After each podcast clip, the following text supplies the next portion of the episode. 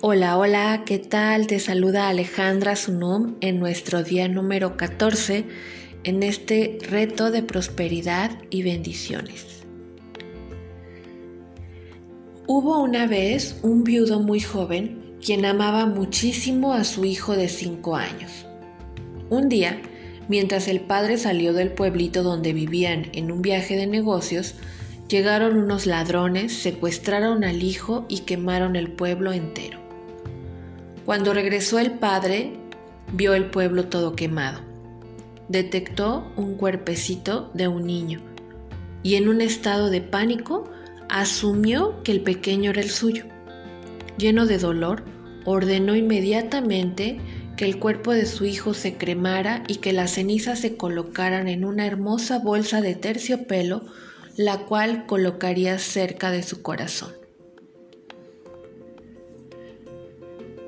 Pasaron los meses y el dolor del padre se intensificó.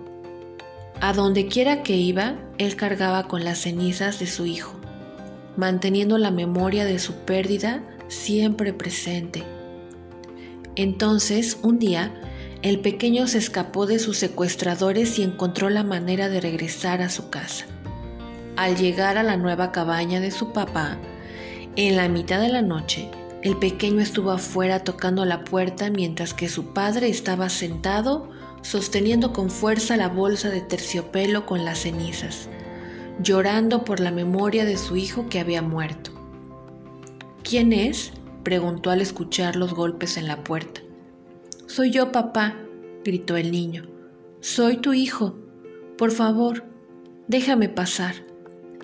Estaba tan enojado de que alguien le estuviera jugando esta cruel broma que el padre gritó que se fueran para que él pudiera continuar con su duelo. Varias veces más el pequeño trató de que su padre le abriera la puerta y cada vez que el padre escuchaba esto se negaba a abrir. Finalmente el pequeño se rindió y se fue y desde ese día el padre y el hijo nunca más volvieron a verse.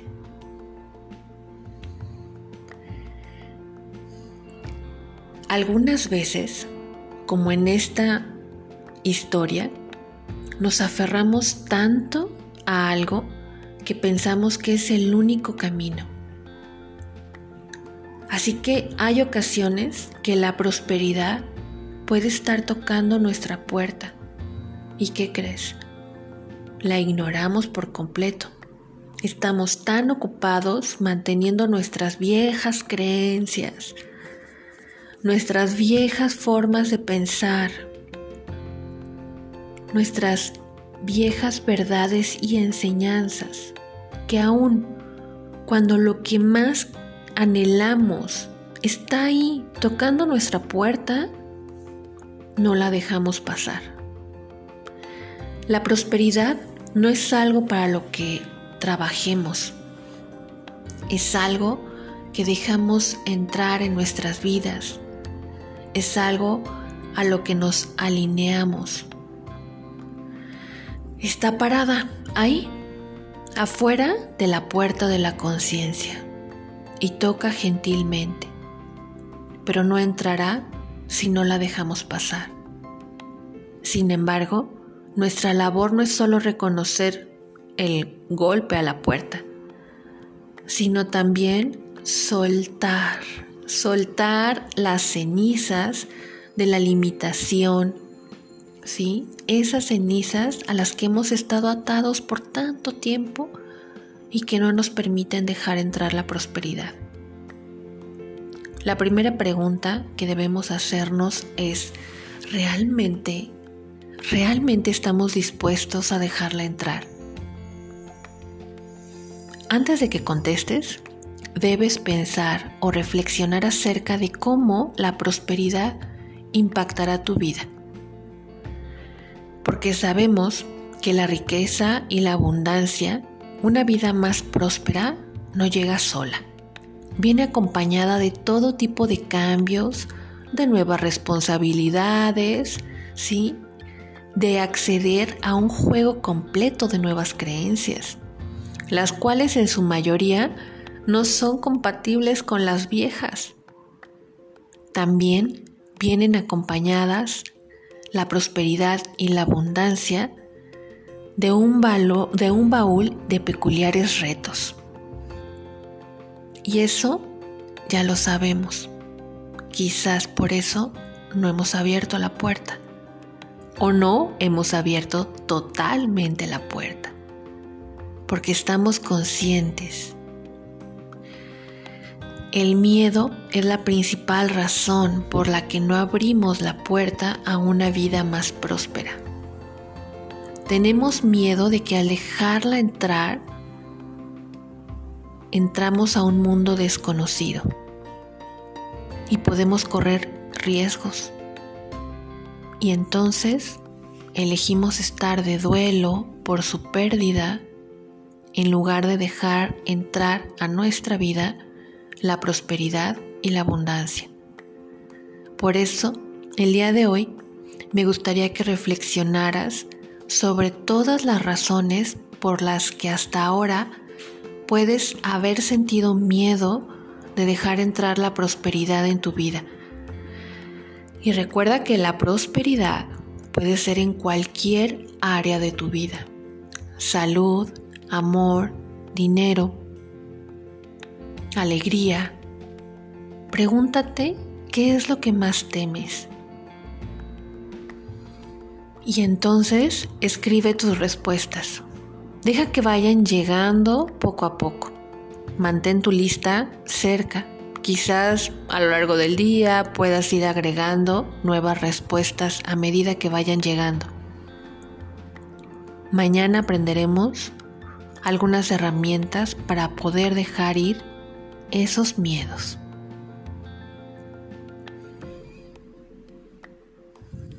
Mientras tanto, quiero ahora compartirte otro ejercicio para este día. ¿Te has dado cuenta que en la última década se han incrementado seriamente la popularidad de los coaches de vida, de los consejeros, de terapeutas, la verdad, Kate piensa que la principal razón de esto es que vivimos en una sociedad que está tan motivada a la distracción de nuestros propios deseos. Nos llena todo el tiempo de estímulos que nos distraen de nuestro verdadero propósito de vida. Nos invitan siempre a estar hacia afuera, a desarrollar lo exterior, a mantenernos en un mundo de estrés. Y pasamos muy poco, pero muy poco tiempo en introspección, en aprender quiénes somos.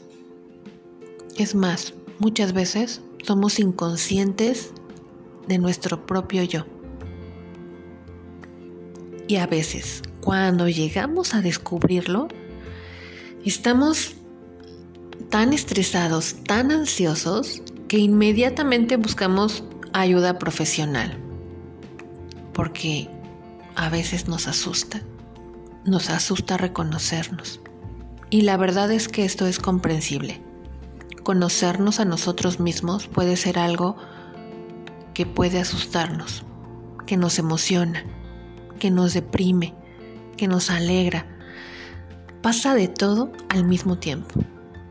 Si queremos abrazar por completo toda la prosperidad que la vida nos ofrece, si verdaderamente queremos caminar por el camino de las bendiciones para que no solo seamos una bendición, sino que también podamos experimentar todas las bendiciones de prosperidad, debemos desarrollar la conciencia.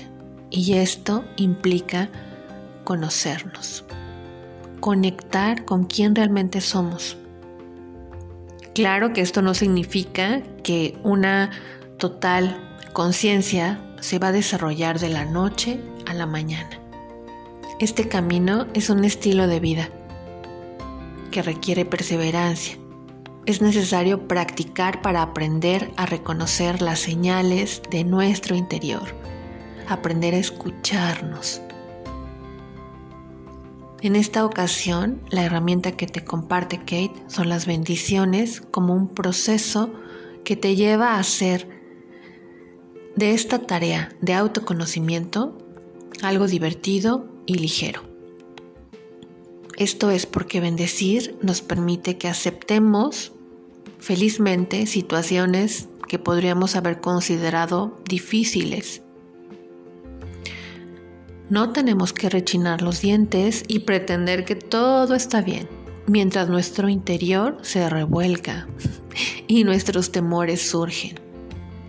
No podemos mantener en paz nuestra mente, no podemos mantenernos firmes al saber que una semilla con algo bueno se encuentra escondido, muy escondido. Debemos sacar a la luz esa semilla y germinarla por medio de nuestra bendición. Así que el día de hoy te invita Kate a hacer el siguiente ejercicio. Piensa en algún pequeño problema que tengas. Por ejemplo, que tu computadora no está funcionando como debiera o tu celular. Incluso puedes sentir cómo te molesta a cada segundo estar con esta situación. Te sientes incómodo. Comienza por bendecir la computadora o tu celular y acepta que más allá de su rendimiento defectuoso se encuentra algún beneficio. Puedes empezar a repetir, no sé cuál es la bendición detrás de esto, pero sé que está en algún lugar, aunque ahora no lo pueda ver. Y dentro de ti imagina que tu computadora o tu celular están funcionando perfectamente. Cuando tú te abres con esta pregunta, entras a un campo de posibilidades. Mientras haces esto, sentirás que te invade una paz en cada célula y en cada molécula de tu cuerpo. Inhala y exhala profundamente y pregunta, ¿cuál es la bendición detrás de esto? porque sé que está en algún lugar. Muéstrate. Puede llegar como un recuerdo, puede llegar como una sugerencia de alguien más, puede llegar a través de un conocimiento, de una corazonada. Simplemente mantente abierto, espera y escucha. Esto es parte de conectar con nuestra sabiduría interior. Por lo que me une a ti, lo siento, perdón, gracias, te amo.